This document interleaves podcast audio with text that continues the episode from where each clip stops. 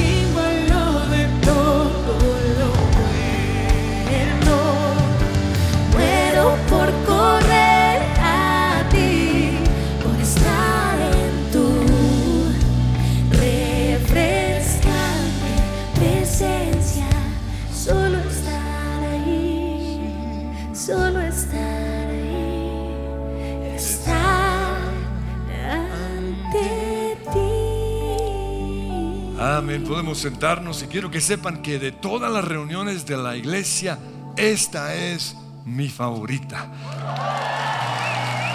Miércoles a las 5 de la tarde porque ah, están casi todas las personas que conocemos, los que, ah, los que amamos. Ahora, el de las 7 está bien, pero prefiero este, el de las 5, está bien.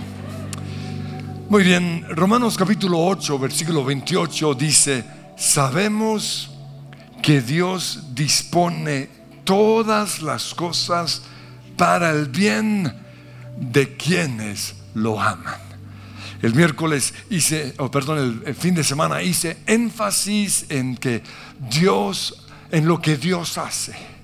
Dios hace que todas las cosas en el universo, tanto lo bueno como lo malo, tanto las enfermedades como la salud, todo lo que nos pasa, Dios hace que eso coopere para nuestro bien.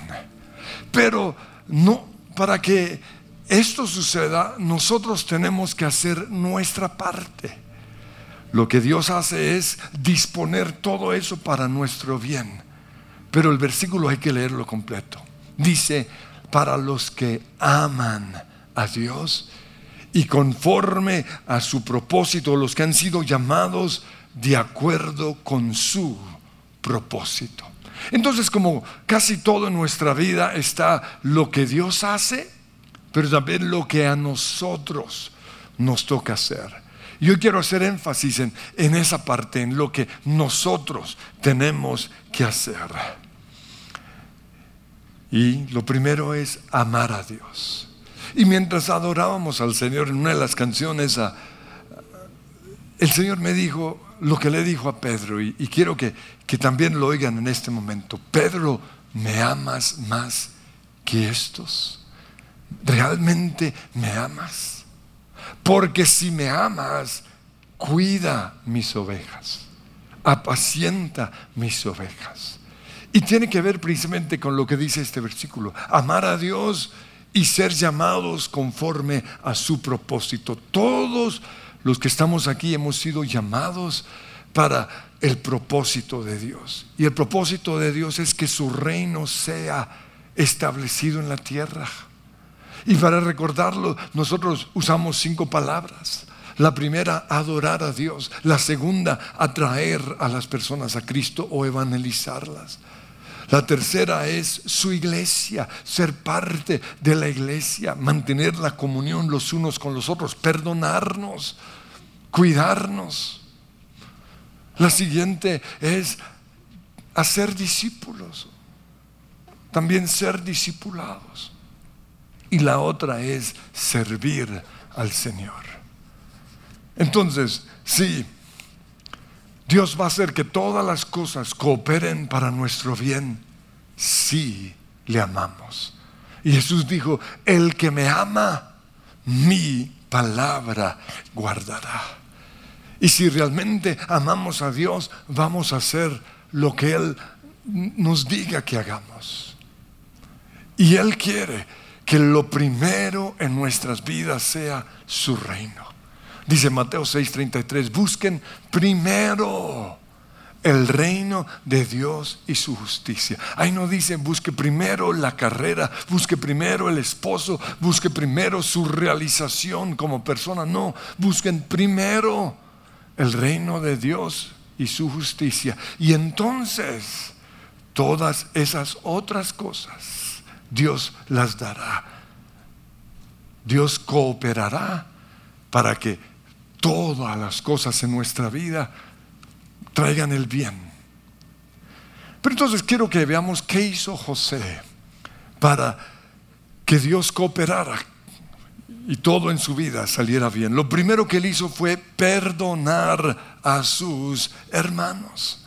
Exactamente cuándo los perdonó, no lo sabemos. Pero sabemos que Él los perdonó porque los llevó a vivir a Egipto en tiempo de escasez. Cuidó de ellos. También sabemos que los amó por lo que Él les dijo. 40 años después, en Génesis 50, 19, no tengan miedo. Es verdad que ustedes pensaron hacerme mal, pero Dios transformó ese mal en bien para lograr lo que hoy estamos viendo, salvar la vida de mucha gente. Pero mi pregunta es esta, ¿qué hubiera pasado si José no los hubiera perdonado? Porque tristemente los planes que Dios tiene para mucha gente no se van a realizar. ¿Saben por qué? Porque no han perdonado. Y sabemos que no han perdonado porque se van de la iglesia o no regresan a su grupo de conexión sin entender que son esos detalles. Esa es la condición para Romanos 8:28. ¿Quieres que todo en el mundo coopere para tu bien? Sí, perdona, perdona, perdona perdona. Lo más triste aún son los hijos de líderes o de pastores que no van a lograr el plan que Dios tiene para sus vidas porque no han perdonado a sus papás. No los han querido perdonar. Porque nosotros los papás cometemos errores. Pero el Señor nos dice que los perdonemos. No perdonar endurece nuestro corazón. No perdonar le abre la puerta en nuestras vidas al resentimiento, a la amargura, al odio, al enojo. No perdonar trae como consecuencia el insomnio, la depresión, la ansiedad, pesadillas en la noche. Y no perdonar nos enferma. Enfermedades como el dolor de cabeza, artritis, dolor en la espalda, en la columna, pueden ser el resultado de una amargura, de no querer perdonar. ¿Qué hubiera pasado si José no hubiera perdonado a sus hermanos? Pero en segundo lugar, José fue descalificado por sus hermanos, pero fue aprobado por Dios. Y eso es lo más importante. Sí, vamos a ser descalificados por muchas personas.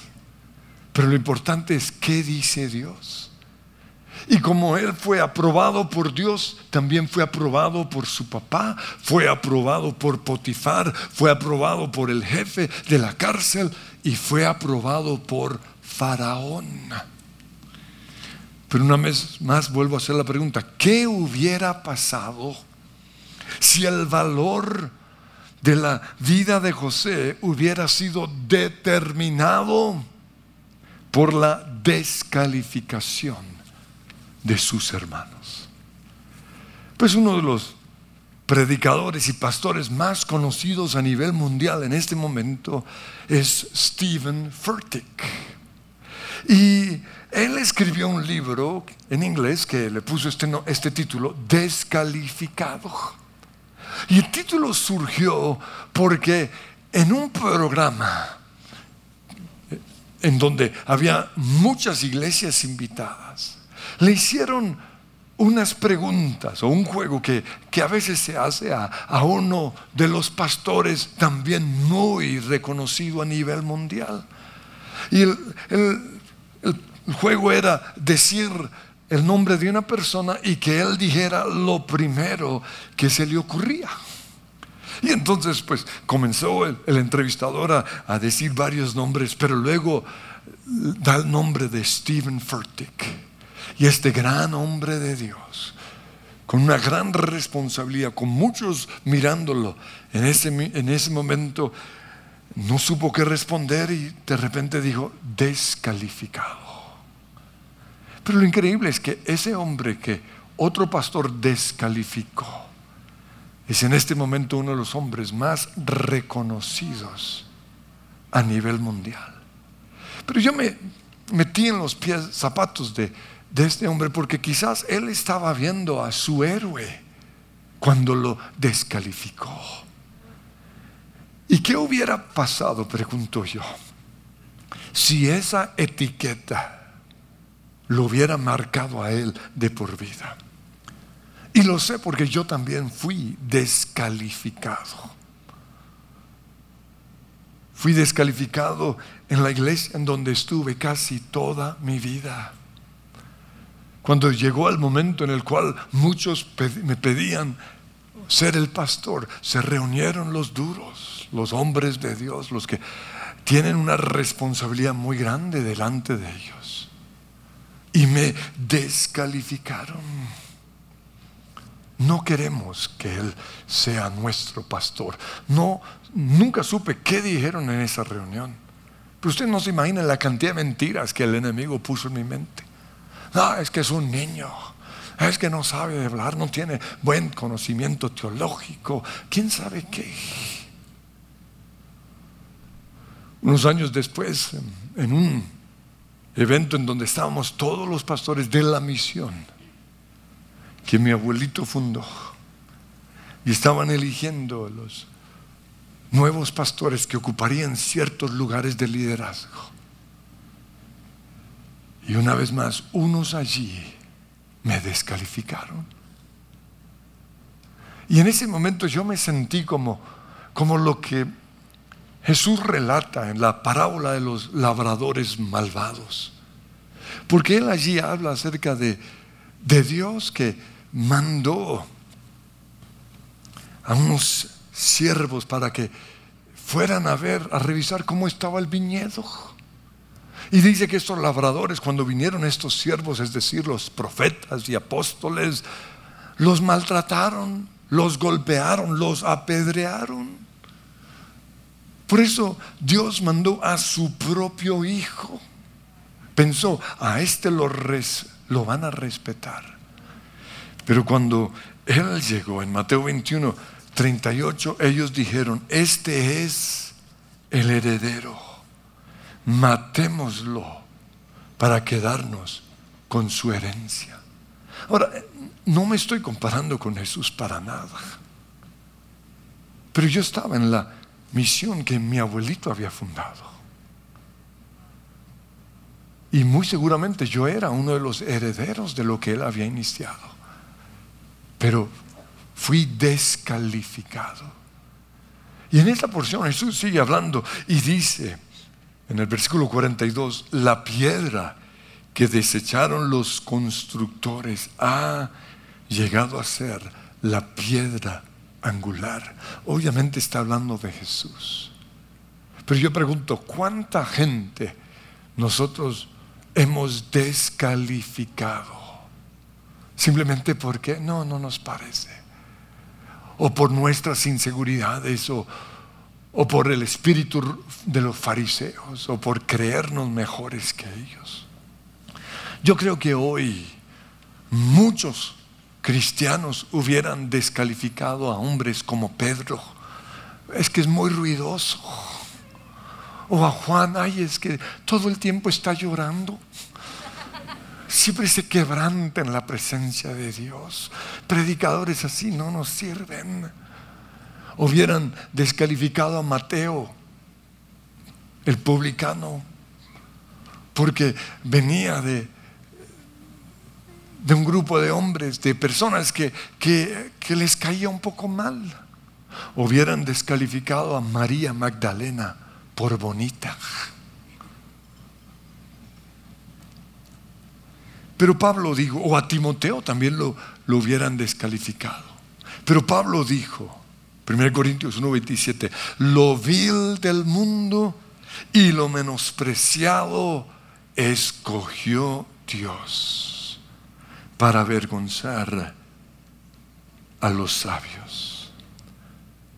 Por eso me hago la pregunta, y, espero que ustedes lo puedan hacer hoy también, ¿qué hubiera pasado si yo hubiera dejado que el rechazo, el menosprecio, las etiquetas que me, que me pusieron o la envidia que algunos tenían hacia mí, ¿qué hubiera pasado?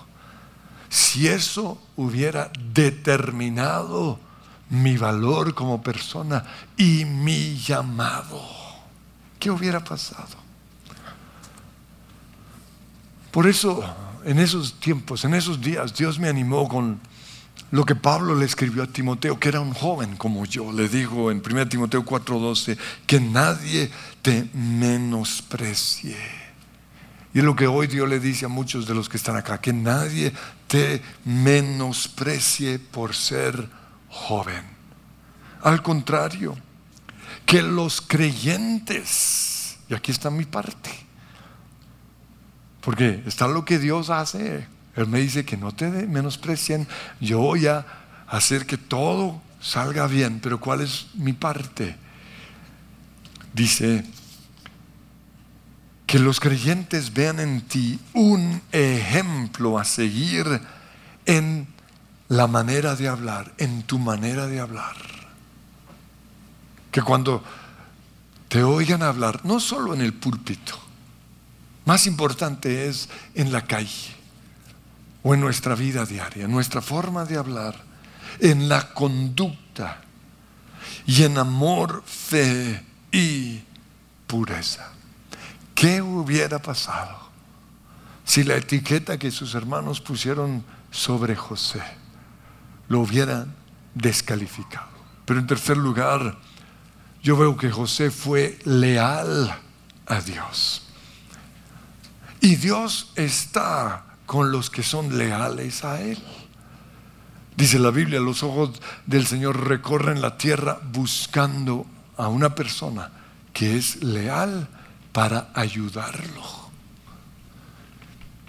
Y yo sé que Dios estaba con José porque lo menciona Génesis 39 cuando él estuvo en la casa de Potifar. Dice, el Señor estaba con José. Y por eso las cosas le salían bien. Pero no solo esto, sino que el patrón egipcio que era mundano, que no tenía temor de Dios, dice, se dio cuenta de que el Señor estaba con José. Y en Génesis 39, 20 dice, aún en la cárcel el Señor estaba con José. Pero aquí pregunto, ¿qué hubiera pasado si como resultado de toda la injusticia, el rechazo, el odio que él experimentó, se hubiera alejado de Dios? Dios no hubiera dispuesto todas esas cosas para bien. Entonces no solo se trata de apropiarnos de la promesa, sino de hacer nuestra parte. En cuarto lugar, José fue un buen trabajador. Y lo sé porque en Génesis 39, 4 dice que se ganó la confianza de Potifar. Se lo ganó porque Dios estaba con él, pero también porque trabajaba bien. Y lo nombró mayordomo. Y le confió la administración de todos sus bienes. ¿Qué hubiera pasado si José hubiera sido como algunos trabajadores cristianos? mediocres, vagos. ¿Qué hubiera pasado? Yo he descartado a ciertas personas de algunos planes que yo tenía para ellos y que quizás Dios tenía para ellos porque fueron vagos. Y si yo los he descartado, lo más seguro es que Dios también. Porque dice Proverbios 15:3, los ojos del Señor están en todo lugar vigilando a los buenos y a los malos, a los que trabajan y a los vagos, perezosos. Dice Jeremías 32:19, tus ojos observan todo lo que hace la humanidad para dar a cada uno lo que merece, según su conducta pero también según los frutos de sus acciones, es decir, el fruto de su trabajo. Dios no puede ser engañado. Él sabe quiénes trabajan y quiénes no. Y Él va hacer que todas las cosas cooperen para el bien de quienes, de los que trabajan. Dice Proverbios 10:4, las manos ociosas conducen a la pobreza, las manos hábiles atraen riquezas. Proverbios 21:11, el que labra su tierra tendrá abundante comida, pero el que sueña despierto es un imprudente, porque hay unos que suenan, ay, no aquí soñando. Yo soy un soñador, pero no se trata solo de soñar, sino de trabajar para que ese sueño se realice. Proverbios 12, 24 dice, en las, el de manos diligentes gobernará, pero el perezoso será subyugado. En otra traducción dice, será esclavo de otro. Aquí habla de, clases sociales en cierta forma, pero gira alrededor de qué? Del que trabaja y el que no quiere trabajar. Efesios 5:15 dice, así que tengan cuidado de su manera de vivir. No vivan como necios, sino como sabios, aprovechando al máximo cada momento oportuno. ¿Cuántas horas al día trabajas? Porque ese es el gran secreto de José. ¿Qué hubiera pasado en, mi caso? Y, comento el caso. Cuando yo tenía 18 años, ah, jugaba básquetbol todas las noches. Era muy bueno venían de todo Bogotá a ganar a un, equipo de gringos. Era yo y otro, y una niña. Éramos imbatibles. Y era espectacular. Y, y, a uno le gusta ganar. Por eso todas las noches jugábamos basquetbol como tres o cuatro horas. Pero un día Dios me habló. Fue impresionante. Recuerdo todavía el lugar en donde estaba. A veces paso por, e, ese lugar, ah, por ese parque y, veo la cancha en donde yo jugaba y el lugar en donde Dios me habló. Y me dijo, ¿vas a seguir haciendo esto toda la vida? O sea, ¿vas a jugar en la NBA o qué?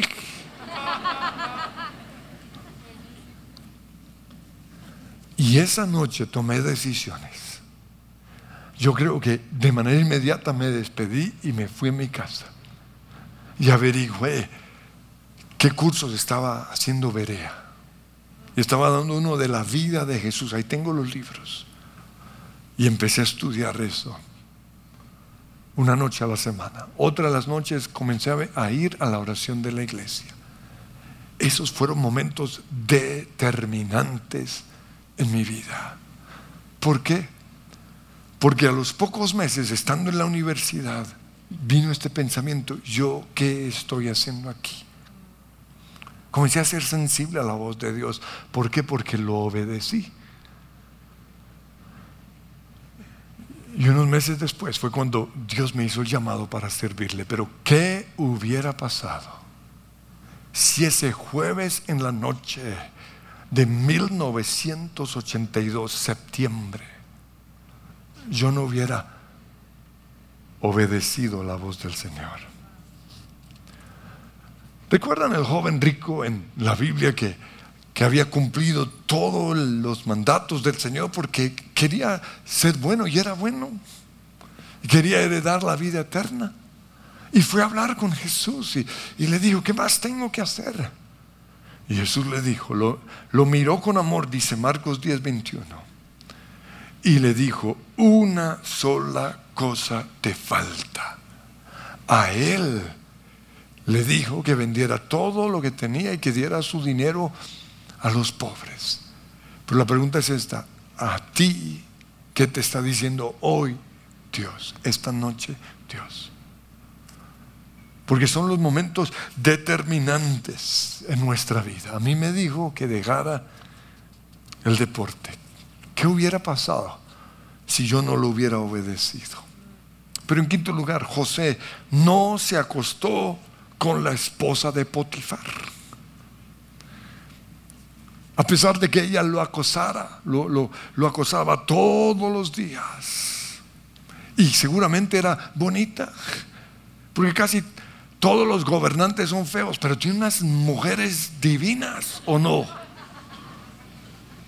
Entonces e, ella estaba con un vejestorio y vio a este joven lindo, wow, y comenzó a coquetearlo. Pero ¿qué hubiera pasado si José la embarra? Porque esa es la pregunta que muchos no se hacen. Todo lo contrario, la mayoría cree que hay que usar el método del mundo, que para avanzar hay que hacer lo que sea necesario. De hecho, algunas empresas contratan a las niñas para que sean especiales con los clientes porque eso es lo que se hace. Pero ese no es el camino de Dios. Dice en Proverbios 7:21, ahí se nos advierte acerca de la mujer seductora. Dice, lo sedujo con sus dulces palabras y lo engatusó con sus halagos. Y él la siguió de inmediato, y aquí está el punto, como un buey que va al matadero. En el mundo todo se vale, pero ese es el camino de las tinieblas que siempre llevará a la muerte. No solo la muerte eterna, muerte en vida. No hay ninguna persona infiel que sea feliz. No lo hay. Como un siervo que cayó en la trampa, en espera de la flecha que le atravesaría el corazón. Es que muchos no entienden que ser infiel o acostarse con el esposo o la esposa de otra persona impide totalmente que el plan que Dios tenía para sus vidas se realice. Por eso Dios dijo en Deuteronomio 5:21, no codiciarás la mujer de tu prójimo. Y en Mateo 5:28 dice que cualquiera que mira a una mujer y la codicia y la desea, ya ha cometido adulterio con esa mujer en su corazón. Y en 1 Corintios 6:18 dice, huyan de la inmoralidad sexual. Son muy pocos los hombres de Dios y las mujeres de Dios que se han recuperado después de una caída sexual. Por eso no lo hagas, huyas. Pues yo no he cometido ningún pecado que me descalifique. Pero cuando éramos novios con mi esposa, ah, hubo un momento, una etapa en mi vida que yo quisiera borrar totalmente. ¿No? O sea, quisiera quitarlo de mi hoja de vida. Pero, aunque no pasó nada, y, los meto un poquito en contexto, en, ese entonces ah, tres niñas diferentes se sintieron atraídas hacia mí. Y fue algo, y es algo que a, toda persona le gusta. Y, y esto nos va a pasar. Lo que pasa es que cuando algo así sucede, tenemos que establecer límites. Pero yo no lo hice. ¿Por qué? Porque me gustó. Porque nunca antes me había pasado. Y aunque es algo que quisiera borrar totalmente de mi hoja de vida, hoy le doy gracias a Dios por eso. Porque esa etapa en mi vida, y fueron solo como dos meses, es lo que ha protegido mi matrimonio y mi ministerio. Y eso es lo que Dios dice en Romanos 8:28. Que Dios dispone, no quiere decir que es su voluntad, no es su voluntad Dios dispone todo para nuestro bien. Y lo hizo en mi caso, en el caso mío, porque aprendí a no confiar en mi carne. Maldito el hombre que confía en el hombre, dice la Biblia.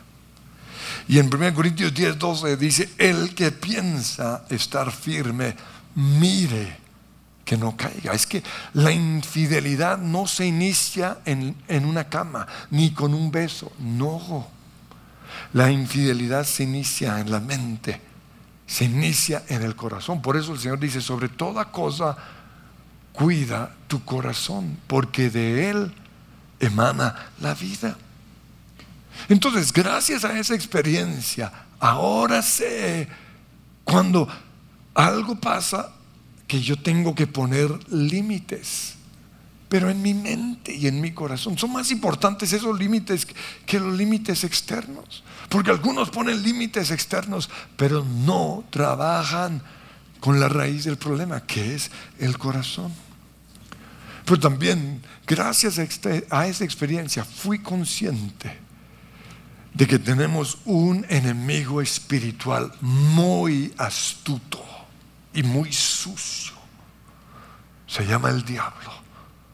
Y la Biblia dice al respecto que anda como león rugiente, 1 Pedro 5.8, buscando a quien devorar. Él usa todo en nuestras vidas para hacernos caer. Pero quiero mencionar las cosas que él usa, porque algunos creen que, que usa una mujer bonita, un hombre bonito. No, eso es de lo de menos. Él usa nuestras inseguridades para hacernos caer. Él usa nuestros faltantes. La necesidad que todos tenemos de sentirnos amados, de sentirnos valorados. Eso es lo que Él usa. Él usa nuestros complejos para hacernos caer.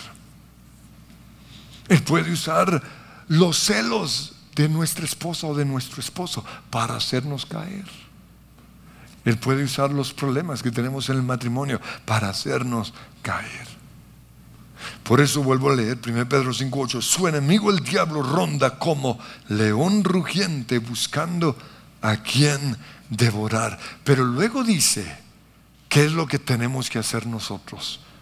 1 Pedro 5.9, resistanlo, es decir, hagan guerra espiritual. Cristiano que no hace guerra espiritual o que no sabe hacerlo, puede caer en la trampa del enemigo. Pero lo otro que dice en el versículo 8, un versículo anterior, practiquen el dominio propio. ¿Y qué es practicar el dominio propio? Huir de todo lo que nos podría hacer caer.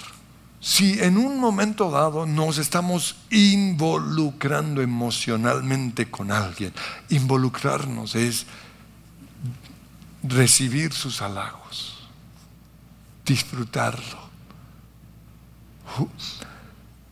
soñar, usar nuestra mente para pensar, ay, si, si pasara algo, hasta dónde puede ir un cristiano sin embarrarla. E, e, eso es involucrarnos emocionalmente. Lo siguiente es no podemos estar en un ambiente que despierte nuestros deseos sexuales. Porque el mundo está lleno de esos ambientes. Casi, o no casi todas, pero muchas series. Eso es lo que están haciendo. Y en este tiempo de pandemia miles y miles están atados a las series y sin darse cuenta están en un ambiente que está despertando deseos sexuales, despertando la atracción hacia el mismo sexo, porque es lo que más están bombardeando ahora, despertando la lujuria. No podemos estar en esos ambientes. Los bares, todo en un bar gira alrededor de despertar el deseo sexual. Los clubes nocturnos. Bailar con ciertas personas. Oír ciertas canciones. Pero lo otro es el alcohol. ¿Por qué? Porque el alcohol baja nuestras defensas. Vean las películas, ahí están enseñando lo que se debe hacer si se quiere cometer un adulterio. Y siempre está presente el alcohol. Porque baja las defensas y aviva la parte sexual, nos estimula sexualmente. Por eso muchos cristianos antes de tener su relación sexual se toman unas cuantas. Porque hoy está prendida mi mujer. Qué peligro. Porque qué tal se prenda en otro lado. Con razón dice, apágame la vela. María, apágame. Por eso en Habacuc 2.15 dice, ay de ti que emborrachas a tu prójimo, ay de ti que lo embriagas con vino para contemplar su cuerpo desnudo. El caso de infidelidad más sonado en la farándula cristiana se inició porque un hombre de Dios tuvo una aventura de unos tres meses con una niña que conoció en un club nocturno. Mi pregunta es, ¿qué hace un hombre de Dios en un club nocturno? Mi pregunta es, ¿qué haces tú? ¿Qué haces tú? Porque como dije antes, no ha habido casi ni un solo caso de personas que después de una caída sexual puedan levantarse una vez más. ¿Qué hubiera pasado si José no toma esa decisión? O si hubiera acostado con esa niña. Finalmente, José nunca dejó de soñar. Desde los 12 años, Dios puso ese sueño en su corazón. Y aunque sus hermanos lo rechazaron, él siguió soñando. Camino a Egipto. En la plaza de mercado siguió soñando. En la casa de Potifar, en donde inició como niña de servicio, siguió soñando. En la cárcel siguió soñando. Y esto lo dice un hombre que toda su vida ha soñado. Desde que era niño, recuerdo. Es un don que Dios me ha dado o que creo que nos ha dado a todos, pero yo lo he desarrollado. De joven yo soñaba, en el colegio soñaba, en la universidad soñaba, metido en esos buses yo soñaba, siempre he soñado. Pero ¿qué hubiera pasado en mi caso si las malas experiencias que yo he tenido me hubieran quitado mis sueños? Pero no solo eso. ¿qué hubiera pasado si yo no hubiera hecho nada para realizar esos sueños? Si yo no hubiera desarrollado mis dones. Cuando comencé a trabajar en la iglesia, a mí me asignaron los grupos de oración. Y, una parte importante en los grupos era la alabanza. ¿Qué hubiera pasado si a los nueve años, cuando mi tío me dio una guitarra y me dijo, si no aprendes a tocar en un año te lo quito, ¿qué hubiera pasado si yo no aprendo a tocar esa guitarra? Pero no solo ahí, yo seguí estudiando. hubo un tiempo en donde todas las canciones que se cantaban, las canciones cristianas, yo las sabía tocar tanto en guitarra como piano. ¿Qué hubiera pasado si yo no hubiera enseñado? si yo no hubiera ah, aprendido a tocar la guitarra. Seis años que estuve en la otra iglesia, dirigí la alabanza, dirigí la reunión de oración, dirigí las veladas de oración. Fue allí donde mi esposa me conoció dirigiendo la alabanza. ¿Qué hubiera pasado si yo no hubiera ensayado el piano en mi niñez? Y créanme, el piano en mi casa y el piano en la iglesia eh, tenían un problema que no se podían afinar. Y para un músico lo peor es un instrumento que no se puede afinar. No tenía las herramientas. Pero fui fiel. Cuando comenzamos la iglesia, los primeros siete años dirigí la alabanza y toqué el piano. Durante más de diez años, la oración de la iglesia, porque en ese entonces no venían los desgraciados de alabanza, ahora sí vienen pero en esa época no venían. Yo dirigí la oración desde el piano. ¿Qué hubiera pasado con la oración de nuestra iglesia si yo no hubiera aprendido a tocar? Cuando yo estuve estudiando en Estados Unidos, el lugar en donde estuve fue uno de los lugares que Dios usó para traer el despertar de alabanza y oración a nivel mundial. Y en ese lugar se producían, eh, se hacían producciones musicales de todas las alabanzas del año y se repartían por todo el mundo. Luego se em, empezaron a hacer producciones en español. Y cuando yo estuve ahí, hicieron una de esas producciones. Yo era músico. Yo dirigía un tiempo de oración que teníamos los latinos todos los sábados en la mañana. Dirigía el tiempo de oración y dirigía la alabanza. Yo era parte de, de un coro vocal de allí. Pero cuando hicieron esa producción, a mí no me invitaron a participar. Hasta el día de hoy no lo entiendo. Pero ¿qué hubiera pasado si eso me hubiera desanimado? Sí, Dios hace que todas las cosas cooperen para nuestro bien si lo amamos y si conforme a su propósito somos llamados. Quiero que nos pongamos en pie. Y Señor, yo te doy gracias porque toda persona que está aquí, a cada persona que está aquí, tú le has, has dado esa promesa. Que todo va a salir bien que tú vas a hacer que todo en su vida, en su mundo, en su universo, coopere para su bien. Pero ellos tienen que hacer su parte. Y Dios les habla en este momento. ¿Por qué dejaste de soñar? ¿Por qué no has querido perdonar? ¿Por qué no estás trabajando hacia ese sueño? ¿Por qué no has de dejado de hacer lo que estás haciendo. Una cosa te falta. ¿Qué es en tu caso en particular? Dios te habla. Aunque se acerque la duda, yo pienso en ti.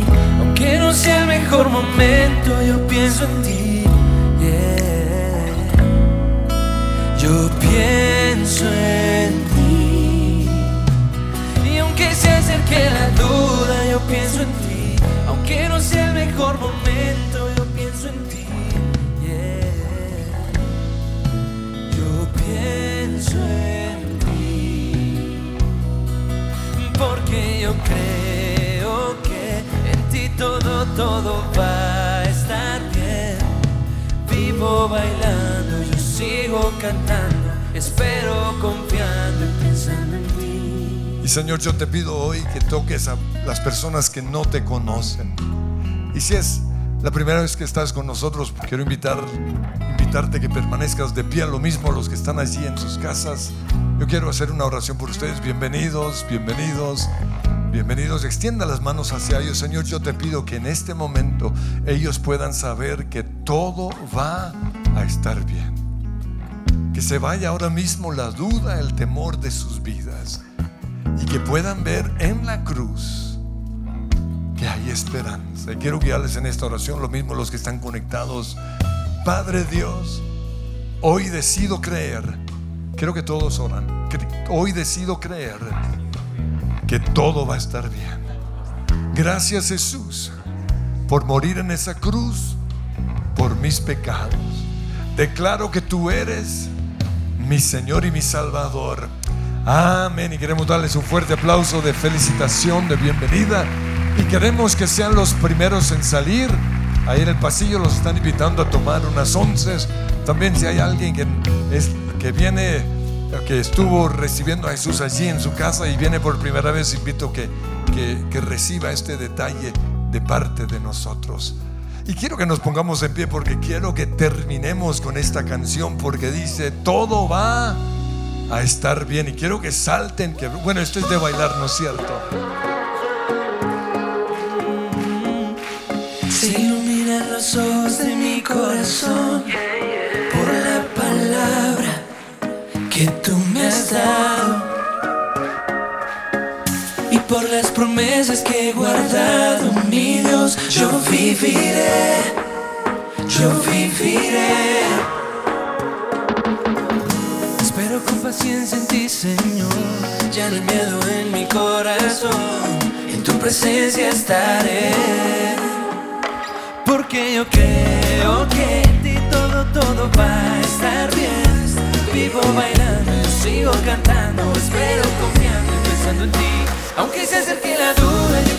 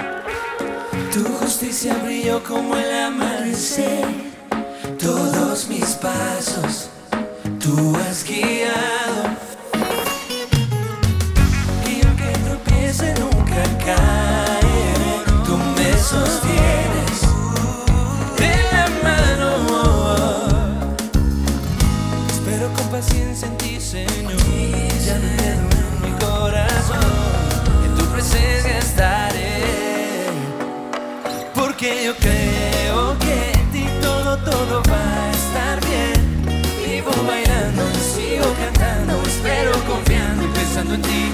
Aunque se acerque la duda, yo pienso en ti. Aunque no sea el mejor momento, yo pienso en ti.